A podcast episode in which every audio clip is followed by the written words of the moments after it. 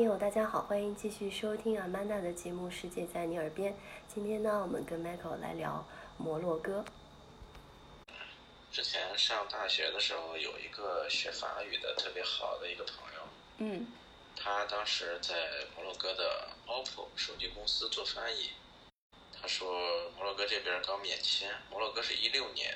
哦，对下半年吧，六月一号好像是对中国人免签的。一七年初，呃，他跟我说这边旅游市场还可以，刚刚开始。我说嗯那我就去试一下吧。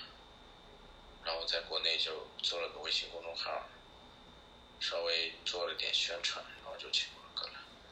那也是你第一次去摩洛哥是吧？然后你就已经在国内把这个，就是你你你是很有那种商业头脑的是吧？就先把这个架子已经搭好了。因为我的印象也是，就在摩洛哥免签之后，中国游客其实是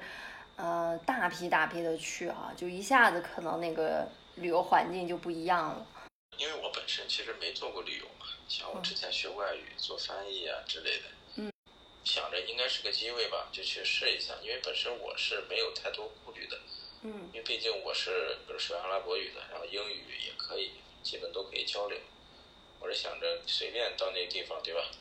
随便做点啥，应该也饿不着。嗯。那你当时真的就是赤手空拳去的是吗？就那儿只认识这个学法语的，呃，所谓校友吧，朋友。我是二零一七年的五月一号到的摩洛哥，嗯当时刚好是旅游淡季，像我只能做一些其他的，比如说有一些商务考察的，哎，嗯给人做个翻译。但这个其实呃报酬也还行，比如说可能一天有个七八百人民币收入，做一个，比如说一个月做一个一周左右的，那基本上生活费、房租都来了，对吧？嗯然后后来吧，又我自己其实开过民宿的，我在卡萨布兰卡开过民宿，我租了一套房，有五个房间，做过一段时间的民宿，还做过代购，摩洛哥的什么海参呀、阿甘油啊，特色的塔吉锅呀、鞋子呀这些，后来也给做过什么房产中介。摩洛哥这个地方，你给别人介绍房子、租房哈，如果成功的话，别人是要付给你一个月的房租的，中介费。当时那个学法语的那个朋友哈，我说的那个，他之前在 OPPO 嘛，嗯后来他是出来跟我一起做了，但是因为我说了，我到的时候是个淡季嘛，嗯那个是个女孩，坚持了四个月还是三个月，坚持不下去了，就回国了。我们一起做这个事情，嗯感觉也是，也也能挣一些钱，就是挣个一个月挣个一两万，但可能离我们的想象有点差距。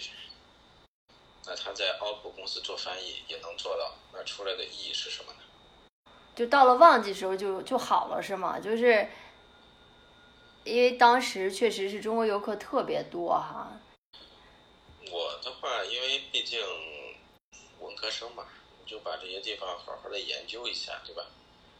可能第一次、第二次的时候稍微有点陌生，但其实这些路线熟悉了之后，讲解这些对我来说并不难，因为我本身就是对这些挺感兴趣的，地理啊、政治啊、经济啊，然后包括它的文化、历史这些东西，你可能想，比如在节目里跟大家分享的，你觉得呃，摩洛哥最有意思的几个地方是哪儿？摩洛哥南部的城市叫马拉喀什，嗯这个地方被称作摩洛哥的旅游首都。就摩洛哥，它有三个首都：经济首都卡萨布兰卡、政治首都拉巴特、旅游首都马拉喀什。那个地方的话也是很有特色，整个城市都是那种砖红色。它也是个古城嘛，在千年之前是摩洛哥博布尔一个博布尔王朝的首都，它也是他们当地博布尔人是摩洛哥的原住民啊，阿拉伯人是后来来的。嗯博布尔人的话，在那个地方聚居的也不少。马拉喀什在博布尔语里面就是被称作“上帝的故乡”，也是比较有特色的。它的那种老城啊、小巷子，加上马车，大马路上是可以坐那种马车去游览的。然后马拉喀什往西大概一百多公里吧，有一个城市叫索维拉。索维拉在阿拉伯语里面就是风景美如画，它也被称作非洲的风城，就是这个地方风很大，然后有很多海鸥，然后它的这个海鲜嗯也很好。然后就是你可以在那个地方海鲜市场买一些海鲜，到邻近的一些小店铺，让他们帮你烤一下或者怎么着，都可以，味道也挺好的。反正就是一个很有特色的一个地方，我是很喜欢这个地方，索维拉，就是人也不是很多，也有古城，有城堡啊。它那个城堡还是拍摄《权力的游戏》的一个地方。因为它啊就靠着海，所以景色还是很壮观的。尤其是在傍晚的时候，那地方有被称作摩洛哥最美的海上落日，很漂亮。你想落日、古堡、海鸥，对吧？所有美的元素都已经凑齐了哈，嗯蓝白 小镇这个地方，它是一个山城，就是他们说世界上的几大摩洛哥的，呃，叫做首沙万，嗯、突尼斯的西迪布塞迪，希腊的圣托里尼，世嗯界三大蓝白小镇，另外两个都在地中海沿岸，属于海边的蓝白小镇。只有首府沙万是一个山城，它是在摩洛哥北部里夫山脉里面的一个城市山城。很多人问过为什么它会要涂成蓝白色这个问题，有两有两种说法，一种说法就是大概五百年前，有很多犹太人到这个首沙万这个地方避难，因为当时是西班牙那边叫做收复失地运动，天主教吧，把很多穆斯林和犹太人赶出了西班牙南部，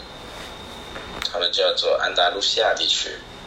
犹太人到摩洛哥之后，有相当一部分到了首沙万，在这儿聚居。嗯在犹太人的印象里，天堂的颜色就是蓝白色的，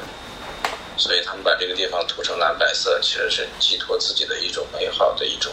愿望，这是一种说法，因为年代太久远了，可能也不是那么好考据。然后还有一种说法就是，首山湾这个地方是山场周边草木比较茂盛，然后涂成蓝色主要是驱蚊。哦哦，好吧，这个就没有那么没有那么的诗意了，嗯就这么说的。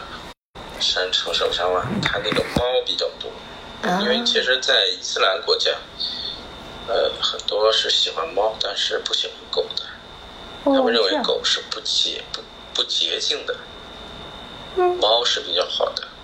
你也带了这么多游客哈，就是嗯，有没有就是比如哪次带团中遇到一些有意思的事儿啊？因为我可能之前听过，比如有的这种导游讲的节目哈，真的是出了门儿这个心就提起来，因为你带着这么多人嘛。尤其我们刚才又讲了，就是后来中国游客去多了之后，可能随时随地都都有一些要小心注意的地方。但其实还好，因为我们做的不是那种大的旅游团。嗯你像我经常其实带人都是坐越野车或者是商务车，一般不会超过六个人。相对来说，就是比较容易建立这种私人的这种感情吧，可能跟大团不一样，大团人太多，对吧？我其实是还是比较喜欢跟人接触的，每次带团其实都是一次丰富人生的一个经历，就是跟他们聊天的时候，他们的一些经历能对我其实能产生一些启发。我记得有一次带几个人，刚好是赶到摩洛哥的宰生节，你知道宰生节吧？就是家家户户都会杀一只羊，然后刚好那次是到了阿特拉斯山脉里面，嗯，我就带着他们几个联系了一个当地的朋友，嗯，跟他们跟当地的朋友去他们家。一起过了宰生节，就是杀羊，刚杀好之后，拿那个羊的内脏，嗯，做个烤肉，然后新鲜的羊肉、山羊肉炖好，然后做一个他们当地的特色食物塔吉锅这些，嗯，觉得也是挺有意义的，大家也很开心。啊就定制的意义就是说。尽量在满足客人的要求的同时，给他们一些大的旅行团给不了的这些独特的比较 local 的一些体验。好我们下期接着聊摩洛哥。